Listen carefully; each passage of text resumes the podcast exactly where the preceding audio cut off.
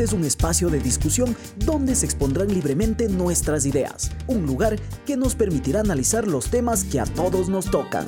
Aquí dejaremos registradas nuestras conversaciones y nuestro pensamiento, historias comunes que nos ayudarán a conocernos de mejor manera. Atrévete a descargarlos en cualquier momento, en la plataforma de internet que tú prefieras. Este es el podcast de Jorge. Hola, saludos a todos, nuevamente bienvenidos al podcast de Jorge. Esta es una tertulia con diferentes temas desde diferentes lugares del país. No sé si algún momento lo haremos de diferentes partes del mundo. Hoy estamos en el centro histórico de Quito, capital de los ecuatorianos.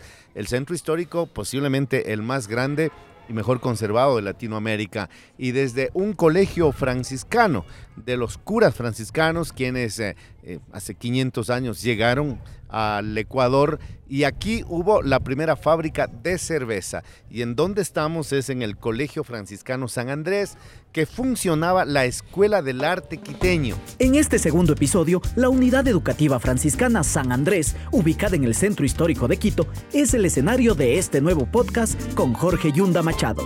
En esta ocasión conoceremos la dura realidad con la que viven muchas personas con discapacidad. ¿Existe discriminación? ¿Se debe impulsar un lenguaje positivo e inclusivo? ¿Puede convertirse el deporte en una oportunidad de desarrollo? En este nuevo capítulo del podcast de Jorge, plantearemos con los protagonistas opciones para generar políticas públicas para su inclusión, apoyo a emprendimientos e inclusión laboral. Este es el podcast de Jorge. Hoy vamos a conversar con algunos amigos con experiencias eh, especiales, únicas, que espero que les sirvan a todos ustedes. Y para saludar primero a Alexandra Tulmo, ella es la secretaria general de la Fundación Fundeinit. Ella está haciendo una actividad o es una activista social para lograr una ciudad más inclusiva. Pensamos en todos menos en alguien que tiene una discapacidad. Bienvenida Alexandra, qué gusto tenerte acá. ¿Cómo así te vinculaste a trabajar con personas con discapacidad? Hola Jorge, buenos días. Igual a los compañeros, bienvenidos siempre. Yo tengo mi tío con discapacidad desde los siete años. Para nosotros son nuestros amigos. No tienen discapacidad porque tienen las mismas cualidades, las mismas... En forma diferente. Solamente es una condición de vida, Jorge. Y, hoy vamos a conversar con quienes también eh, tienen que coexistir con esta discapacidad y conocer un poco su historia. Estamos con Jorge Camacho. Jorgito, bienvenido. Tenemos el gusto de conocernos ya un buen tiempo. Sí, Jorge, buen día. Gracias por el espacio, gracias por sentarte un momento a compartir con nosotros y a, conocer un poco de esta realidad que lamentablemente mucha gente desconoce y por ese desconocimiento no muestra muchas veces la empatía del caso. Yo tengo una discapacidad física adquirida, adquirida. Ya vamos a hablar de en qué momento se ocurre en la vida. Estamos con Diego Jaramillo, también aquí uno de las personas activistas para lograr de Quito una ciudad más inclusiva. Hola Diego, bienvenido. Jorge, buenos días. Sí, efectivamente, uno de los decanos en esta situación. Eh, mi discapacidad adquiero por eh, un poco de mala suerte, digamos, por la falta de vacunación oportuna yo sufro de una secuela. ¿Pero crees que eso es mala suerte o es, digamos, un tema que se pudo haber prevenido con una campaña eficiente? Lo que pasa justamente, como tú dices, en esos tiempos no había estas campañas eficientes de, de vacunación. vacunación. Sufro de una secuela severa de, de poliomielitis. Efectivamente. Una de las enfermedades virales que está siendo combatida y que muy pronto a lo mejor se erradique del mundo, pero todavía hay, huella de esa. Hay brotes. Hay brotes. Hay brotes. De, esa enfermedad viral. Y, bueno, y estamos con un comediante que siempre nos pone la alegría y que en la calle y en la vereda y en el parque y luego en la televisión y ahora en la parte de, digital, lo vemos y siempre arrancando sonrisas. Eh, mi amigo Paulo Ladino, ¿cómo estás? Qué gusto, qué gusto, Jorgito, qué gusto a todos los invitados. Yo contentísimo porque aquí ha sido la primera fábrica de cerveza. aparte de eso, ¿no? ¿Alguna vez has estado en un peligro de tener o de haber sufrido una discapacidad o haber entrado en un peligro de perder la vida? Yo creo que sí, y que si yo mal no recuerdo, unas dos o tres ocasiones he estado eh, en este sentido de eh, perder eh, algunas de las capacidades físicas en un accidente de tránsito, por ejemplo, ¿no? El, choque, la, fuerza que, que, del látigo que da el choque hace, que se sufre, hace que se sufra un poco de la, de la columna. Entonces está un poquito con el riesgo de adquirir esta discapacidad. ¿Hace cuántos años? Eso ya es más o menos unos 8 o 10 años. ¿Qué, estabas haciendo? ¿Qué pasó? Eh, conduciendo a una de estas giras que uno se va por ahí. Eh, tú recordarás cuando viajabas con Zairo también se iba a las famosas giras. A veces el chofer cansado, las malas noches y, el apuro del público que no espera a veces o de los productores. Entonces uno se va eh, con ese riesgo y pues nos cogió un, un carrito ahí eh, que venía mal, mal, mal guiado. No creo que seríamos todos capaces de ponernos en el lugar de estas personas, ¿no? que son personas luchadoras que están buscando la inclusión que lamentablemente dentro de esta sociedad poco hay y si hay una ley orgánica de discapacidad poco se hace caso. Entonces eh, creo que estas son las, las ventanas como para poder... Eh, dialogar de estos temas. Pues, Jorge, ¿qué es lo que te pasó? ¿Hace cuántos años? ¿Qué estabas haciendo?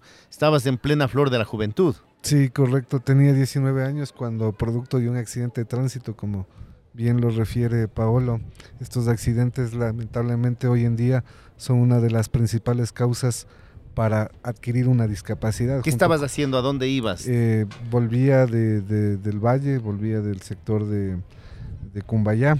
Una mala... ¿Tú conduciendo? No, yo iba en la parte posterior de un vehículo, pero fui el más afectado en este caso porque producto de una mala maniobra en una calzada mojada en plena City, el vehículo pierde el control, se, nos volcamos prácticamente y yo termino bajo el vehículo. Esto me ocasionó una fractura a nivel cervical. Entonces, ahora, eh, ¿cómo tomas tú al pasar los años de este tema? Porque supongo tenías remordimiento mucho tiempo, ¿por qué me fui en ese viaje? ¿Por qué no me puse el cinturón? Claro, a ver, esto como, como toda situación en la vida es un proceso, ¿no? Es un proceso por el cual em, no tienes de inicio claro qué va a pasar con tu vida, porque es un cambio prácticamente en un segundo, de ser una persona autónoma, de tener todas tus facultades, de, de tener independencia en tu actuar, en tu decidir, en tu hacer pasar prácticamente a depender primero de un médico, porque estás, tu vida está en un riesgo inminente, ¿no? Paso un proceso de recuperación que entre cirugía y cirugía básicamente dura unos ocho meses, luego un proceso de rehabilitación continua que dura alrededor de cinco años y posteriormente la, la rehabilitación más esencial que es incorporarte a la vida, porque ojo con esto, Jorge, nadie te prepara, ni a nivel público ni a, nivel privado, para enfrentar tu nueva condición de vida. Nadie te dice qué, cómo, cuándo debes hacer el momento en que quieres una discapacidad. En la parte de la salud mental, ¿qué tiempo te toma aceptar la discapacidad? De, que un día eh, eres un joven con todas las facultades y luego como que tienes que aceptar una realidad de estar en una silla de ruedas. Yo creo que eso no tanto por el tema individual, sino por el tema de sociedad como tal, es un proceso continuo. Porque tú en un momento determinado puedes decir muy bien, acepto esta condición, acepto esta realidad y me voy a enfrentar. Y resulta que cuando sales de tu casa tienes el primer bache.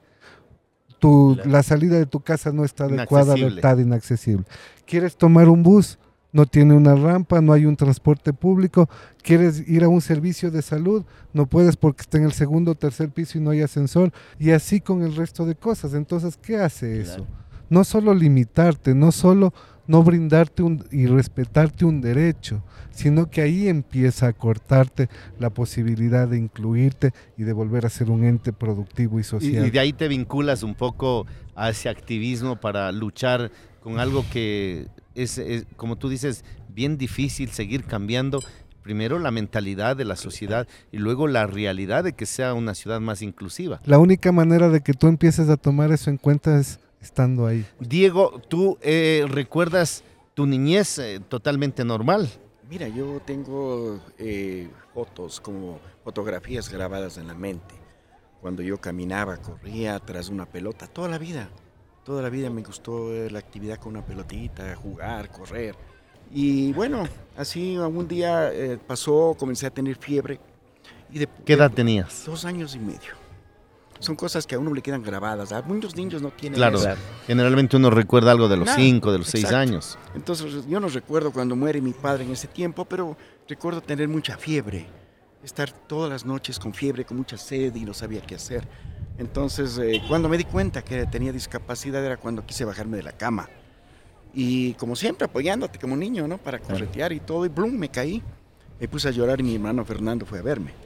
Eso creo que fue la primera vez que yo me di cuenta de mi situación física. Y así fue la situación. Mira, la, la discapacidad en esos tiempos, que Jorge le duplicó la edad, era muy diferente. No era tan técnica, no era tan bien enfocada como ahora, a Claro. pesar de todas las limitaciones. Te veían en la calle y eras un baldadito, Exacto. Eras un inválido. Pobrecito. Claro, Entonces, claro. imagínate pues, de los conceptos de ese tiempo. Que han cambiado, ¿no? Totalmente. Fundamentalmente. Totalmente, Jorgito, sí. Y, y- y digamos, eh, Alexandra, golpear las puertas de la empresa pública, de la empresa privada, de las autoridades, ¿se te ha hecho cuesta arriba para lograr este sueño de tener una ciudad inclusiva, una ciudad donde, como decía Jorge, Diego, puedan desenvolverse en forma normal, natural, porque tienen todas sus capacidades? Qué difícil ha sido eso. Imagínate, hay una ley de discapacidad, Jorge, que dice que hay que contratar el 4% de personas con discapacidad. Sin embargo, no se cumple ni en el sector público, peor en el privado. Entonces, sí ha sido una lucha constante. Asimismo, ha habido gente buena, empresarios que nos han ayudado con donaciones, cuando los compañeros han tenido alguna necesidad, han estado ahí. Pero la sociedad, a falta de información, porque es desconocimiento total, cuando ve a una persona con discapacidad, lo que hace es irse por un ladito, ¿no? ¿Tú, tú Sí. fuiste producto de bullying, Diego, en el, Sí. en- en el colegio, en la escuela? Mucho, mucho. Yo recuerdo que en ese tiempo ni siquiera la palabra bullying existía. Y bueno, a los muchachos les encanta molestarte, ¿no? Y hacerte sentir diferente. Entonces yo sufrí y lloraba mucho. Y bueno, yo tuve una, una etapa en la cual llegas a la, la situación del enamoramiento. A los 17, 18 años aparece John Travolta bailando. La Olivia Newton-John Claro, y las claro. mujeres. Y uno, ¿y ahora cómo les conquistas? Claro, era diablo, ¿qué hago? ¿Qué hago? ¿Qué hago? Y comencé a desarrollar la, la facilidad de palabra. Como que es una forma, una virtud que se te va Y además una especie de, de ley de compensación, ¿no? Supongo, que compensar. supongo que la labia se fue desarrollando más. En mi caso yo no tengo porte, pero tengo labia. Claro, yo no tengo porte ni labia, pero tocaba la guitarra. O sea, eso. son- Haga algo, compensación. Ah, la compensación. Compensa, sí, sí. Y- y A- la- Ahora, la- la yo misma- te digo una cosa, Paulo. Tú eh, no tienes evidentemente una discapacidad física, pero ¿con qué luchas? Bueno, soy guarandeño, en primer lugar, de la tierra del pájaro azul, y venimos, y venimos y estamos, creo yo, en una sociedad alcohólica que por todo se toma. O sea, si se pierde, se toma, si se gana, se toma, si se empata, se toma. Si de la pelada te deja, se toma, y si te enamoras mucho del boción, tomas. Pero en total siempre vas tomando. Eh, entonces yo creo que esa es el- el- la, la mayor lucha que yo he tenido en toda mi vida.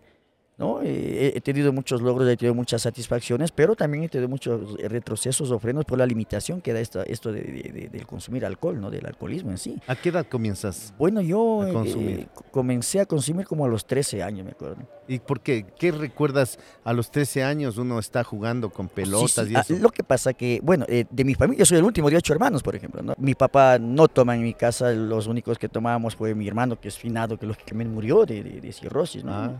Y, yo que soy el último, no tomamos, porque el ambiente se desarrollaba en las fiestas familiares, que aunque papá y mamá no tomaban, pero los demás sí, pues entonces uno estaba de niño correteando debajo de la mesa, viendo cómo toman, creo que se fue adquiriendo por ahí, y tomamos el pájaro azul, probamos el pájaro azul, entonces creo que desde por ahí se fue como que cogiendo ¿no? la, ese, ese mal camino. Y, y digamos, y has tenido problemas. Lógicamente, varios. Usted sabe que, tú sabes que si el alcohol no lo sabes controlar, te puede llevar a tres cosas, dice, ¿no? Es el, el hospital, el cementerio o, O la o la cárcel. cárcel, ¿no? Bueno, todos hemos estado en algún momento, yo recuerdo hace algunos años, eh, con una molestia eh, estomacal, ¿no? Y un hermano mío médico, también médico, eh, se me adelantó en el camino hace unos 13 años. Y justo por mi provincia, haciendo un poco de, de- de visita, este, me ve un tema de la vesícula. Y a la semana siguiente vine a la ciudad eh, donde resido en Quito y un gran amigo, colega médico, el doctor Gastón Guerra, dice, Jorge, lo que tienes es que eh, operarte y lo voy a hacer laparoscópicamente. son dos puntitos en el ombligo, entras en la mañana y en la tarde sales sin ningún problema. Eh, tomo la decisión de que me operes, Gastón, muchas gracias. Me operó y me despierto y mi papá estaba sentado ahí. Tú conoces a mi papá. Sí, sí, claro. Mi papá sentado ahí, ya me despierto, digo, apenas me despierto, digo, bueno, todavía no me voy porque ahí está mi viejo, entonces está doctora tranquilo. Y eh, la doctora me mide la presión arterial. Y, y eso yo creo que el haber sido médico me salvó la vida.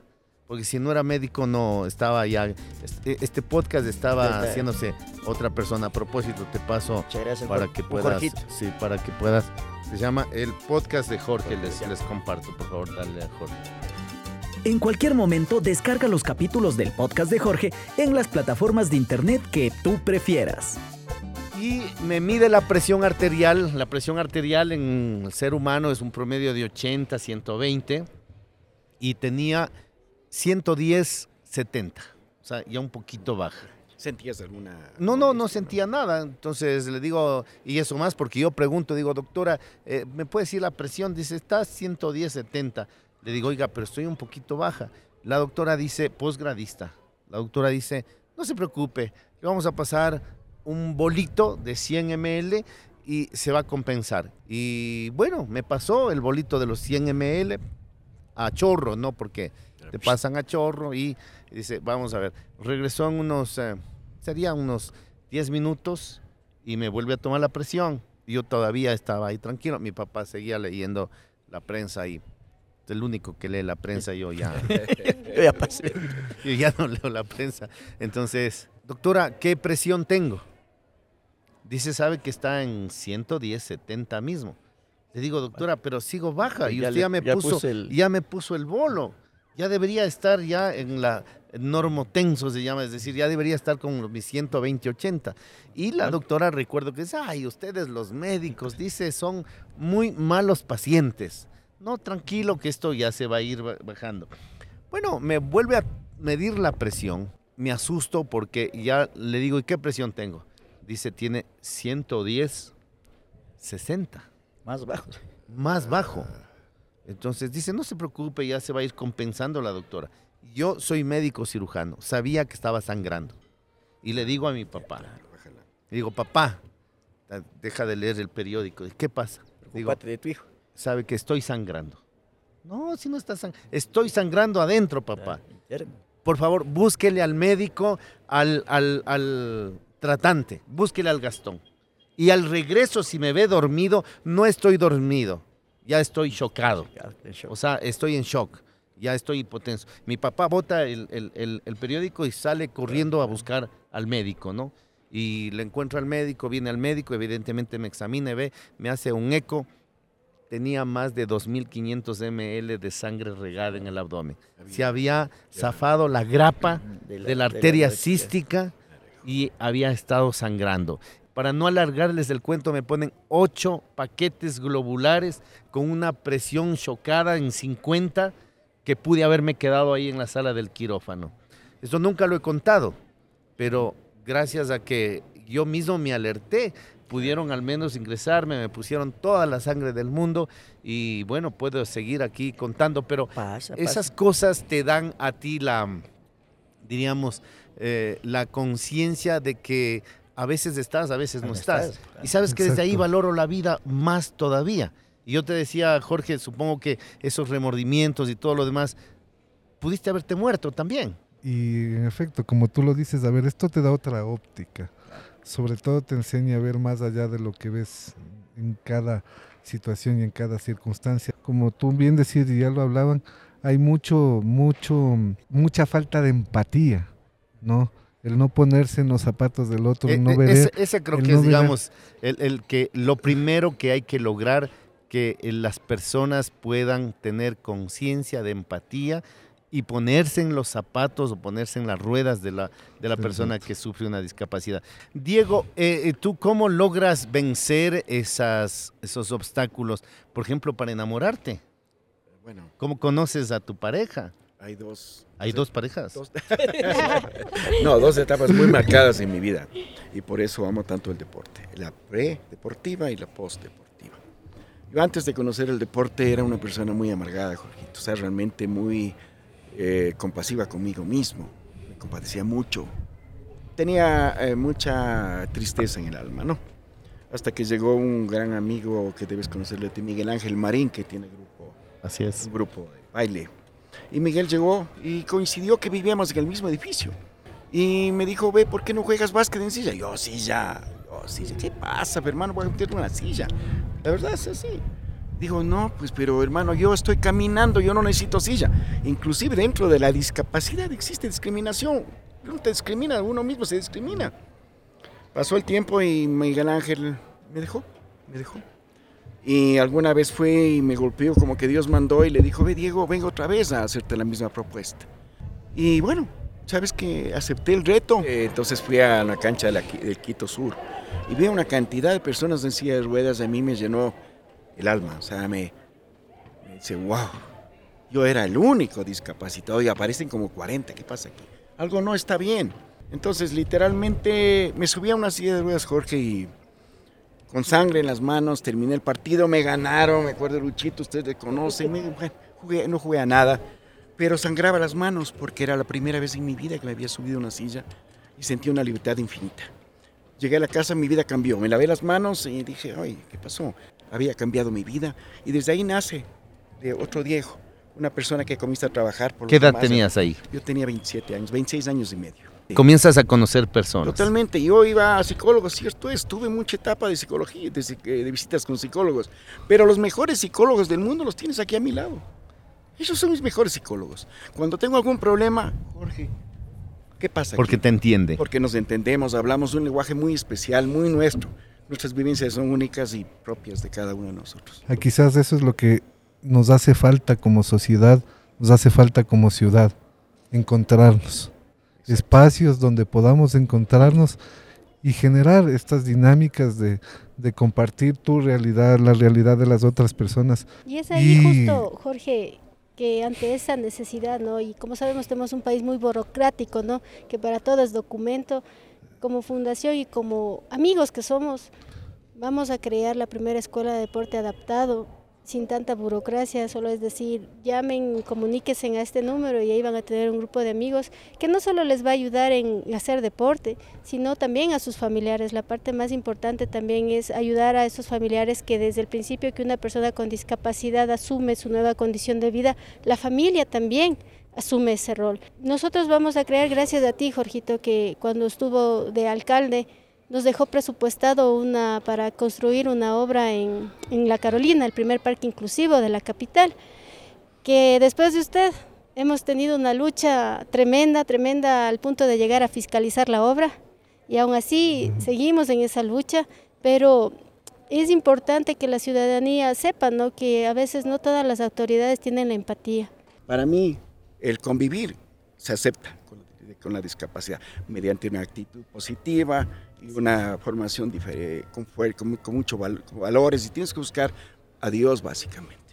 Pero otra cosa es aprender a aceptar. No creas, si a mí me dan la oportunidad, aquí delante de todos digo, si vienes suerte, yo aprendí a, a convivir con la discapacidad, no, No la puedes aceptar. No puedes porque es que la sociedad tampoco está Es lo que te decía. Lo único que necesitamos son las mismas oportunidades y el mismo acceso a los espacios que el resto de ciudadanos. ¿Dónde está el problema? ¿Dónde y está más el que todo también inconveniente? que, que se den los carnets para traer carros a los que de verdad Claro, necesitan. imagínate eso, ¿no? O sea, Imagínate. Paolo, la parte del humor, eh, o sea, me parece que es importante. si bien decía Diego, o si no me equivoco, Jorge también topaba el tema de que hay que ser tolerante en el sentido de que, eh, en el sentido de aceptar la risoterapia como tal, no como una ofensa, ¿no? Si hay en la Carolina personas que eh, atacan de forma fea Sí, a las sí, personas sí, con discapacidad, Sí, lógicamente. en el sentido muy, Muy afectada, mal, lógicamente. Lo que tenemos que desde, desde, la, desde la parte que manejamos nosotros, los que damos humor, eh, no sabemos diferenciar el humor, eh, la sátira, la, la- no, no sabemos diferenciar la ironía. No mezclamos la ironía con la sátira y a veces nos va de la mano y podemos llegar a herir susceptibilidades. Entonces, a mí me ha pasado en la Carolina con la familia, de pronto me pongo a ver el payasito, ¿eh? qué bonito.